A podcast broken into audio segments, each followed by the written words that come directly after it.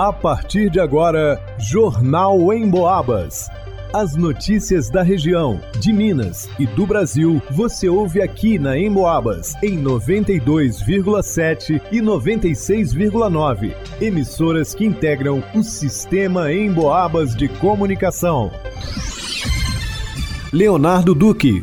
São Joanense que estava preso em Brasília em razão dos atos de 8 de janeiro foi liberado provisoriamente, após 118 dias na prisão. Vanusa Rezende. Infectologista explica a diferença entre os sintomas de dengue e chikungunya. Marcelo Alvarenga. Projeto Mostra Tiradentes abraça a cidade e oferece oficinas e sessões de cinema gratuitas. Luana Carvalho. Inscrições de candidaturas para conselheiros tutelares de Santa Cruz de Minas são prorrogadas até a quinta-feira, dia 18.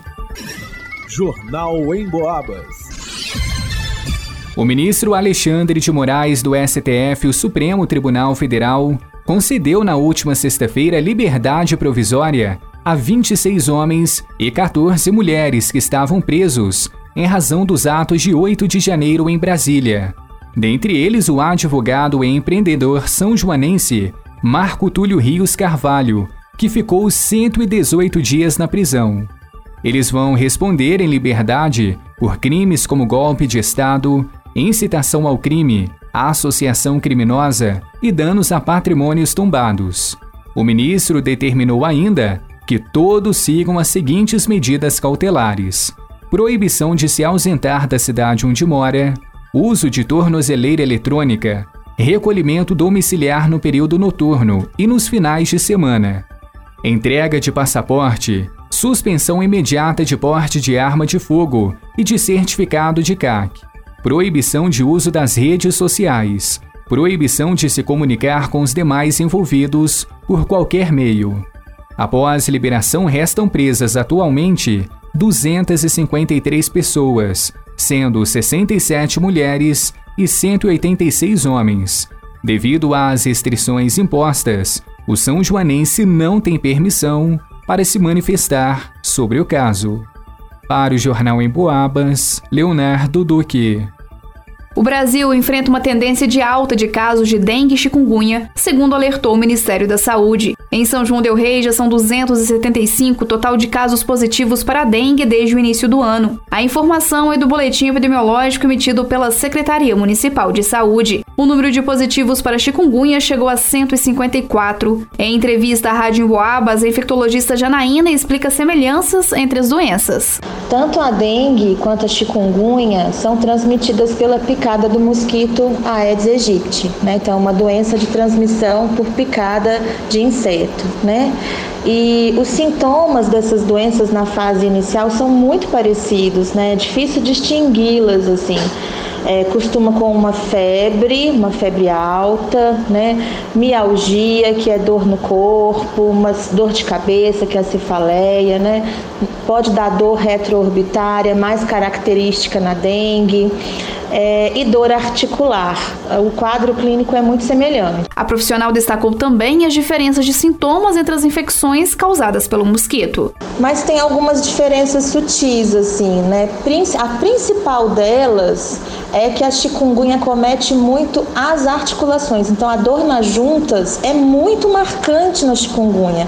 É uma dor intensa, né? Dor, às vezes pode ter também edema, pode comprometer a mobilidade, né? Então a dor articular é muito marcante na chikungunya, sendo que na, sendo que na dengue é mais uma dor no corpo, um mal-estar, né? Na chikungunya também é comum acontecer uma conjuntivite, né? Então o olhinho, né, aquela parte branca do olho pode ficar hiperemiado, pode ficar avermelhado na chikungunya. Não é tão comum na dengue. E na chikungunya o, de, o rush cutâneo, né, então as lesões avermelhadas no corpo costumam ser mais comuns comuns do que na dengue, mas ambas podem ter ou não as manchinhas vermelhas no corpo. Resumindo, gente, o quadro clínico é muito parecido, tá? Mas o que marca na chikungunya, que fica muito evidente, é o comprometimento articular com muita dor, inchaço nas juntas e dificuldade para movimentar.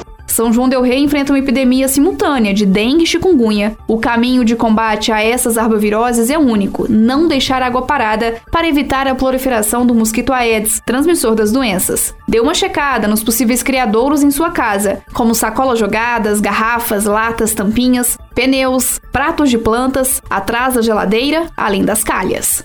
Para o Jornal em Boabas, vá no Usa Resente. A semana será repleta de atrações gratuitas para continuar as celebrações dos 25 anos da Mostra de Cinema de Tiradentes. Com cinema e educação de mãos dadas, as atividades incluem sessões Cine Escola, oficinas e uma sessão de cinema para o público.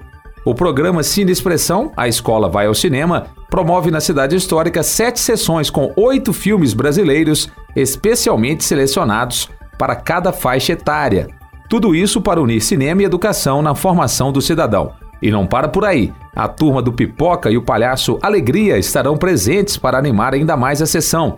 O evento acontece de hoje até sexta-feira, dia 12, no Centro Cultural Ives Alves. Durante a ação Mostra Tiradentes Abraça a Cidade, também serão oferecidas duas oficinas de processos audiovisuais co-criativos, com 50 vagas no total para jovens estudantes da Escola Basílio da Gama e mulheres do projeto social Toque de Mãos. Os alunos das oficinas receberão certificados e produzirão vídeos que serão exibidos em sessão aberta ao público na quinta-feira, dia 11, no Centro Cultural Ives Alves. Outras informações pelo site www.mostratiradentes.com.br. Para o Jornal em Boabas, Marcelo Alvarenga.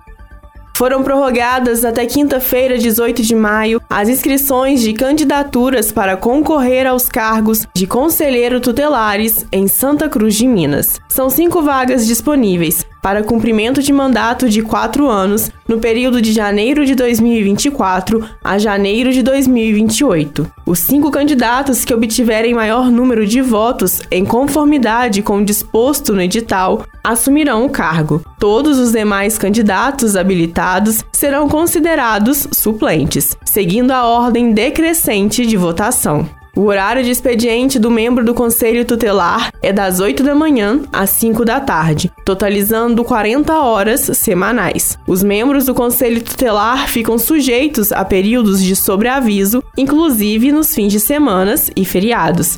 A jornada extraordinária será remunerada ou compensada. O processo de escolha dos membros do Conselho Tutelar seguirá as seguintes etapas: inscrição para registro das candidaturas, aplicação de prova de conhecimentos específicos de caráter eliminatório, apresentação dos candidatos habilitados em sessão pública aberta a toda a comunidade e amplamente divulgada, sufrágio universal e direto pelo voto facultativo, uninominal e secreto dos eleitores no município de Santa Cruz de Minas, cujo domicílio eleitoral tenha sido fixado dentro do prazo de 90 dias anteriores ao pleito. Poderão concorrer ao cargo de membro do Conselho Tutelar os candidatos que preencherem os requisitos descritos no edital. As inscrições podem ser feitas até o dia 18 de maio, das 8 da manhã às 5 da tarde, na Secretaria Municipal de Assistência Social, localizada à Rua Getúlio Vargas, número 60, no centro, ao lado da Polícia Civil. O edital está disponível no site da Prefeitura Municipal www.santacruzeminas.mg.gov.br. Para o Jornal em Boabas, Luana Carvalho. Em pesquisa inédita do Cantar Ibope realizada em todo o interior de Minas Gerais, mais uma vez o rádio se destacou como um veículo que passa o dia conversando com um número enorme de pessoas. O motivo principal é porque você pode ficar ligado no rádio enquanto faz outras atividades. Por exemplo, segundo a pesquisa, 62% das pessoas ouvem o rádio em casa, Desses, 24% ligam o rádio ao acordar, 20% quando fazem atividades domésticas, 20% no trabalho, 18% no carro. Ou seja, é muita gente ligada no rádio o dia todo e muita gente ouvindo em Boabas, é claro. Porque a Emboabas não promove fake news, conta aquilo que é realmente importante para as nossas vidas e enche o nosso ambiente de alegria com músicas e aquela conversa amiga. A Emboabas está no radinho, no computador, no celular Aliás, você já baixou o aplicativo da Emboabas no seu smartphone? Tem notícias, dá para acessar os podcasts dos programas que já foram ao ar e pode ouvir ao vivo a Emboabas 92,7 se gosta de mais informação ou a Emboabas 96,9 se gosta de mais música.